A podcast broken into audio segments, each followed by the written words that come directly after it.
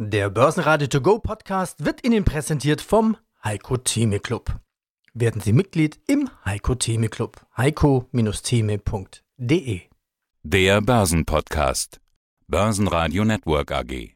Das Börsenradio. Marktbericht.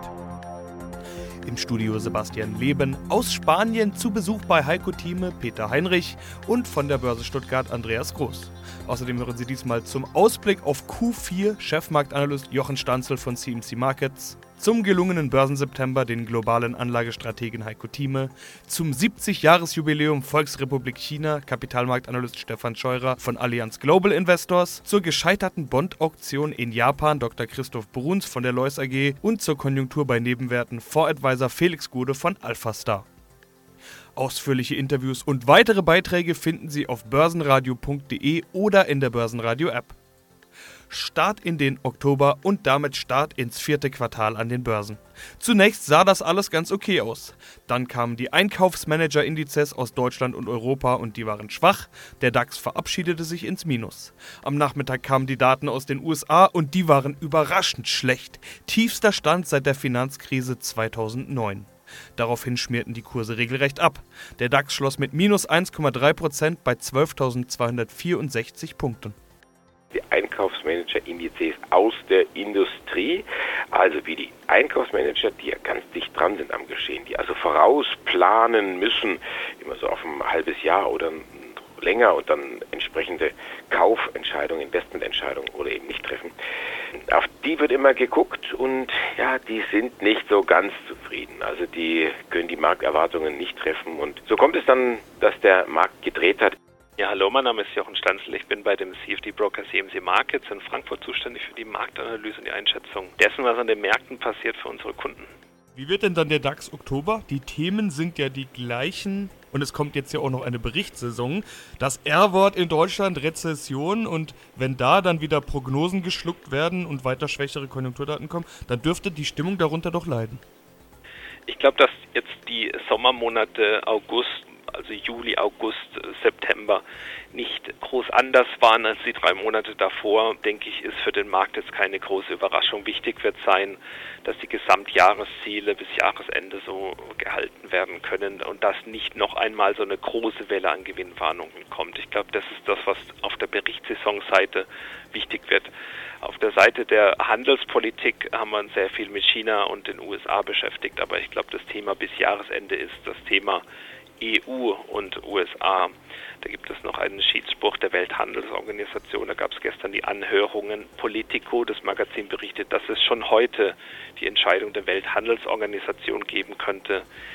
In einem ganz alten äh, Klage von den USA, die haben nämlich gesagt, äh, die Regierungen der EU subventionieren Airbus unfairerweise. Das ist eine Klage, die schon vor 15 Jahren eingereicht wurde und da ging es die ganze Zeit hin und her. Und da könnte es heute die Entscheidung geben, wie die Welthandelsorganisation das sieht. Und wenn sie sagt, ja, USA, ihr habt recht, dann könnte Donald Trump hohe Strafzölle gegen die EU erheben, die sich dann auch nicht nur auf Airbus und Flugzeugteile begrenzen, sondern umfangreich hätte er dann die rechtliche Basis. Und wir wissen ja, der Präsident in den USA sagte ja vor ja, vier, fünf Monaten, wir werden jetzt erstmal keine Autozölle machen, wir lassen mal noch bis Mitte November uns noch Zeit.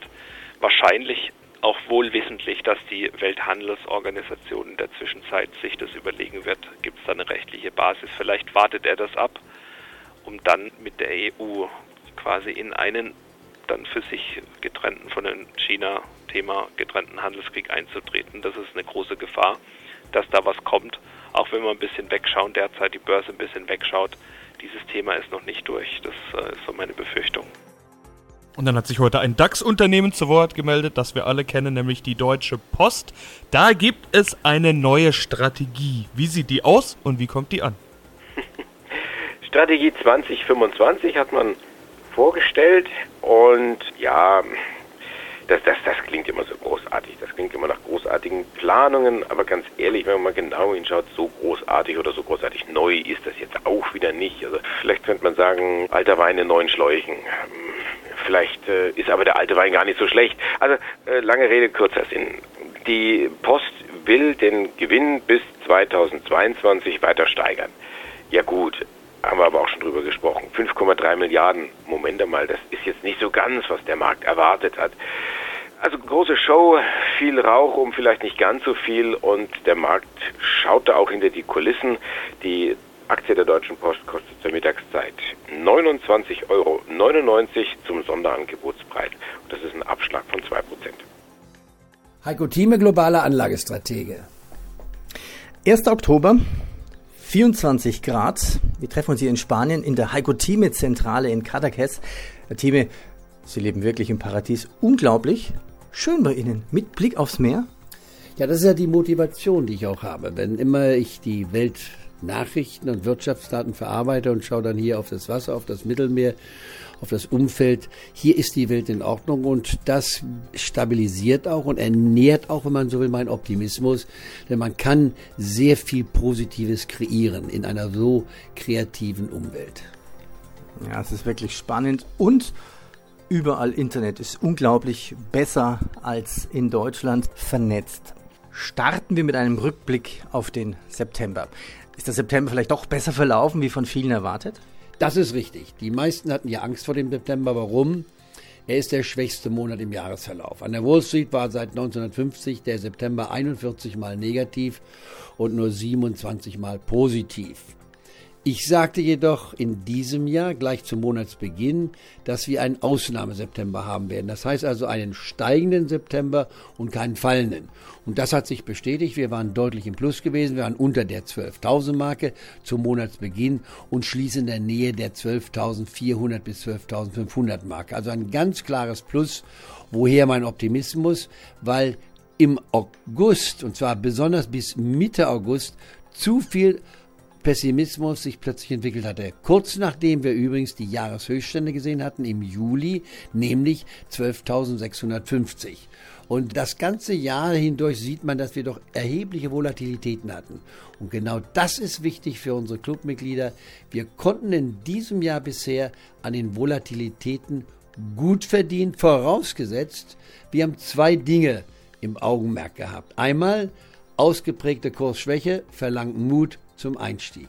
Man muss dabei nicht immer den absoluten Tiefstand wischen, aber in die Nähe des Tiefstandes sich einzukaufen. Wir tun das ja auch immer in drei Tranchen. Insofern ist es ganz gut, dass man vielleicht mal ein bisschen früher anfängt, aber dann nachlangen kann. Und dann genauso, wenn der Markt nach oben hin übertreibt, sprich also wenn ich schon kurz nach Jahresmitte, Ende Juli, ein Plus habe hier, wo wir bei 12.650 sind, also weit mehr als 20 Prozent seit Jahresanfang, dann zu sagen, bis 13.000, das war und bleibt übrigens ja auch meine Prognose beim DAX-Index, ist es jetzt nur noch 350 Punkte, soll ich nicht mal Gewinne mitnehmen? Gewinnmitnahme verarmt bekanntlich nicht. Also wer das getan hat, in groben Zügen im Anfang des Jahres investierte und sich Ende Juli verabschiedete sozusagen oder absicherte, der konnte dann bereits gut zwei Wochen danach, Mitte August, wieder einsteigen, als der DAX dann von 12.650 unter die 11.400 Marke gefallen war, also glatte 10% abgab. Das reichte aus, da war nicht plötzlich das Ende der Welt angesagt, aber man musste wieder kaufen und jetzt sind wir wieder gut 1000 Punkte drüber hinaus und wieder in der Nähe der von mir von Jahresanfang vorgestellten Höchstmarken von 13.000. Also das heißt, dieses Einkaufen und Verkaufen, das zu nutzen, brachte besonders gute Gewinne ein. Wer es nicht gemacht hat, nur gekauft hat und bisher abgewartet hat, ist auch nicht schlecht gefahren. Der kommt auf ein Plus von circa 20 50 Prozent und damit kann jeder leben. Das ist also weit mehr als das Doppelte dessen, was die Börse normalerweise in einem ganzen Jahr bringt.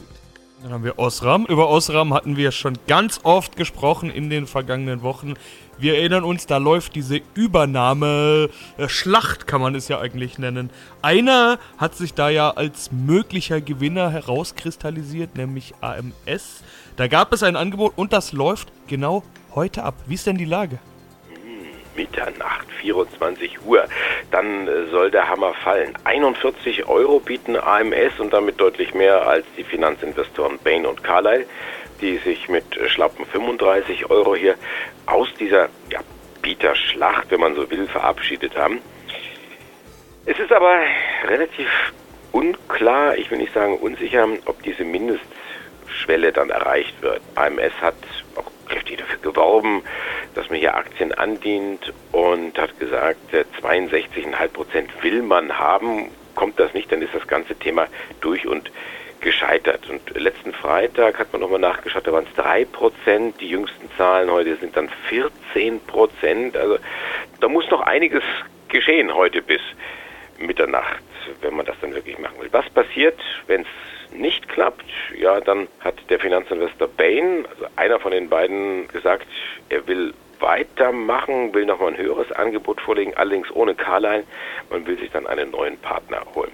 Die Aktie von Osram gibt heute nach anderthalb Prozent und ist dann doch relativ deutlich unter dieser 41, die geboten sind, mit 39,74. Dr. Christoph Bruns, Fondsmanager und Vorstand Lois AG. Guten Morgen nach Chicago. Das ist es ja noch bei Ihnen. Ich hatte mir überlegt, welche Themen wir heute besprechen könnten, aber es gibt so viel, da wusste ich gar nicht, mit was ich einsteigen soll. Wenn Sie heute früh, und das ist es wie gesagt bei Ihnen ja noch, in die Zeitung schauen, was ist da denn das größte Thema? Ja, das größte Thema, das ich sehe, ist die misslungene Bond-Auktion in Japan gestern. Und darum haben wir heute deutlich steigende Zinsen am langen Ende der Zinsstrukturkurve. Das ist auch spannend. Wir dürfen ja nicht vergessen, dass der Zinsmarkt ja in genauer Betrachtung seit 35 Jahren eine Host hat und dieses Jahr besonders fest war. Und das kann ja nicht ohne Auswirkungen für die Aktienmärkte bleiben. Das ist ja logisch. Insofern, äh, das ist auch für uns schon von Relevanz. Eins ist klar, der Zinsmarkt ist der Haupttreibsatz einer großartigen Börsenhust, die wir auch mittlerweile seit elf Jahren haben. Also mit dem Japan-Thema hätte ich jetzt tatsächlich nicht gerechnet. Wie haben Sie das beobachtet? Nun ja, es war ja in Japan gestern eine Auktion von Staatsanleihen und das hat man ja regelmäßig. Und die Nachfrage war erschreckend schwach. Und ich erinnere mal die Hörer daran, wir hatten ja in Deutschland auch den Versuch, langjährige Bonds, 30-jährige Anleihen, Bundesanleihen mit einem Coupon von Null zu verkaufen. Und das war auch ein Flop. Vor zwei Wochen, denke ich, war das der Fall war.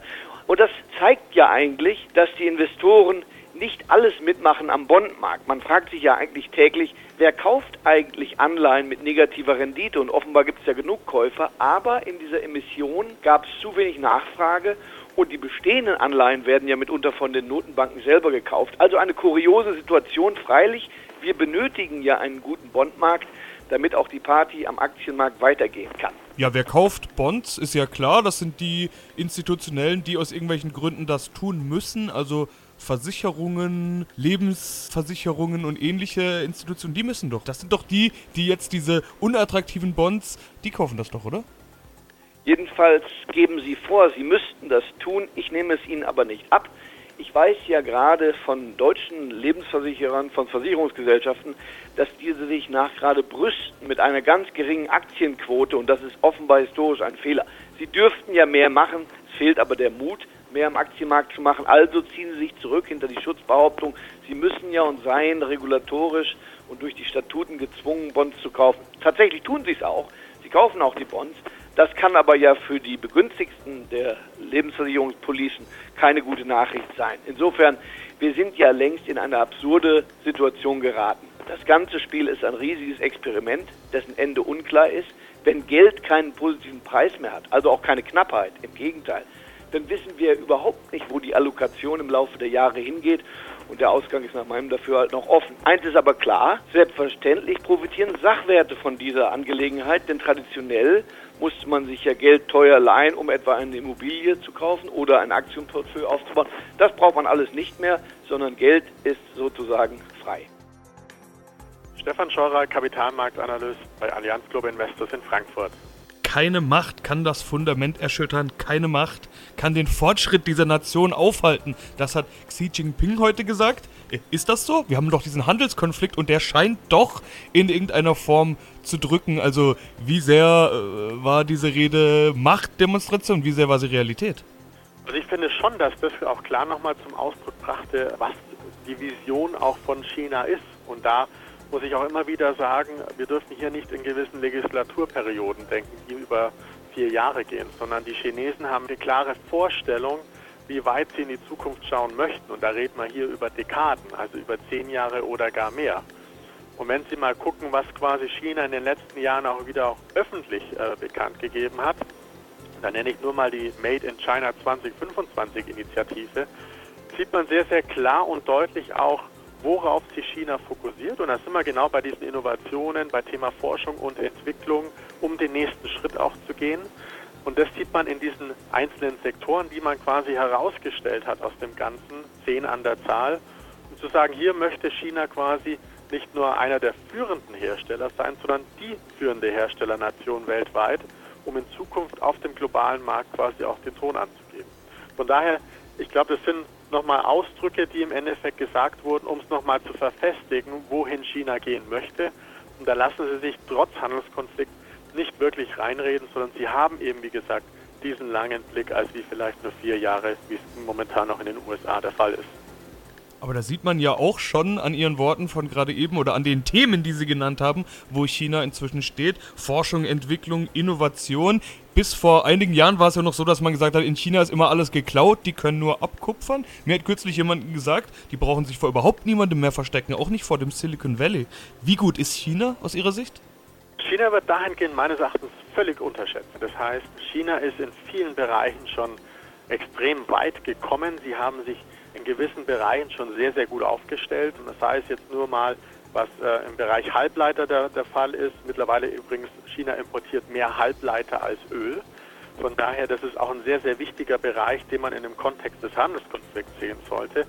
Aber gerade auch was Roboter angeht, Hightech-Komponenten, auch das ganze Thema autonome Fahren, elektrische Automobile, all das, da sind sie zum Teil in einzelnen Sektoren ja schon führend. Mein Name ist Felix Gode, ich bin Fondsadvisor des Alpha Aktienfonds und des Alpha Dividendenfonds. Überall das böse R-Wort, Rezession in Deutschland, immer schlechtere Konjunkturdaten. Ich hatte mich gefragt, wie sehr Sie das zu spüren bekommen, habe auf Ihre Website geschaut, da erscheint ja ein monatliches Magazin und der September-Titel lautet Wir sehen keine Rezession. Klare Ansage also. Wir diskutieren heute also nicht über das R-Wort? Naja, aus unserer Sicht diskutieren wir da eigentlich nie drüber, weil wir uns diese Makrothemen ja eigentlich nicht äh, anschauen, beziehungsweise wir unser Depot oder die Depots der Fonds nicht danach steuern. Also wir schauen nicht auf Konjunkturdaten und äh, entscheiden dann, ob wir äh, investieren oder nicht, sondern wir suchen nach Unternehmen, die Potenziale haben, die wachsen und das möglichst unabhängig natürlich von der Konjunktur. Also ist letzten Endes Geschäftsmodell bedingt dann die Entscheidung. Und ähm, das, so gehen wir vor und, und wie gesagt, schauen uns da eigentlich nicht um, was da in der großen oder im Großen und Ganzen funktioniert oder äh, passiert, denn äh, gute Unternehmen haben immer die Möglichkeit, äh, sich zu entwickeln, unabhängig davon, wie die. Nun sind Sie ja Spezialist für Small Caps und Nebenwerte. Äh, gerade im Mittelstand sitzen ja oft die Weltmarktführer und die sind dann eben oft abhängig vom Export. Gerade daher kommt ja diese Delle, die wir gerade sehen in der deutschen Konjunktur. Oder gibt es diese Abhängigkeit gar nicht, die ich gerade beschrieben habe? Diese Abhängigkeit gibt es natürlich schon und wir haben natürlich auch bei dem ein oder anderen Unternehmen jetzt gesehen, dass die Nachfrage vielleicht ein bisschen schwächer geworden ist. Aber ich glaube, um zu verdeutlichen, äh, was ich meine, dass wir auf Unternehmen setzen, die unabhängig von der Konjunktur sich entwickeln weitgehend, ist es äh, ganz hilfreich, vielleicht mal auf die größten fünf Positionen zu schauen, im Alpha-Star Aktienfonds zum Beispiel. Da haben wir zum Beispiel äh, unter den größten Positionen eine Eckerton Ziegler. Das ist ein Unternehmen, das einfach von dem Boom profitiert derzeit der großen Pharmahersteller sich auf das Thema Radiopharmazie, also die Behandlung von Krankheiten wie zum Beispiel Krebs mit ja, radioaktiven Stoffen. Das ist ein großes Thema, das entwickelt sich unabhängig von der Konjunktur. Wie so oft machen wieder Analysten bei einigen Unternehmen die Kurse, also Analysteneinschätzungen, Analystenempfehlungen. Wen haben Sie denn diesmal im Visier? Zum einen Immobilien. Patricia Immobilien klettern heute Morgen 2%. Jetzt ist so ein bisschen die Luft raus, sind nur noch 0,3% auf 17,10 Euro. Hier gibt es eine Kaufempfehlung von Bankhaus Lampe und Wirecard, die erste Börsenreihe, sind äh, gelobt worden. Naja, ich muss ganz präzise sein. Das Lob ist nochmal bestätigt worden und zwar von Goldman Sachs. Man bleibt auf der Conviction Buy List. Kursziel bleibt bei 230 Euro. Heute klettert die Wirecard-Aktie leicht um 0,4 Prozent auf 147 Euro. Und das heißt, zu den avisierten Goldman Sachs Kurszielen von 230 Euro ist noch viel Luft nach oben. Und dann hatten wir die Tage mal gesprochen über einen geplanten Börsengang in den USA. WeWork, das ist ein Büroraumanbieter, äh, Shared Office und solche Geschichten aus den USA. Dieser Börsengang ist jetzt abgesagt worden. Ich bin da vielleicht ein bisschen forsch, weil die offizielle Lesart ist, er ist auf unbestimmte Zeit verschoben worden. Jetzt sagen die Experten, mit denen ich gesprochen habe, das Ding ist eigentlich relativ unwahrscheinlich, dass das noch kommt. Kritik ist einfach zu groß. Also das Geschäftsmodell soll auf ganz wackeligen Füßen stehen und auch die Bilanzierung, die man hier im Wertpapierprospekt uns gezeigt hat, soll auch sehr fantasievoll gewesen sein. Ich versuche das mal zu übersetzen. WeWork bietet dann eher Luftschlösser an als Büroräume.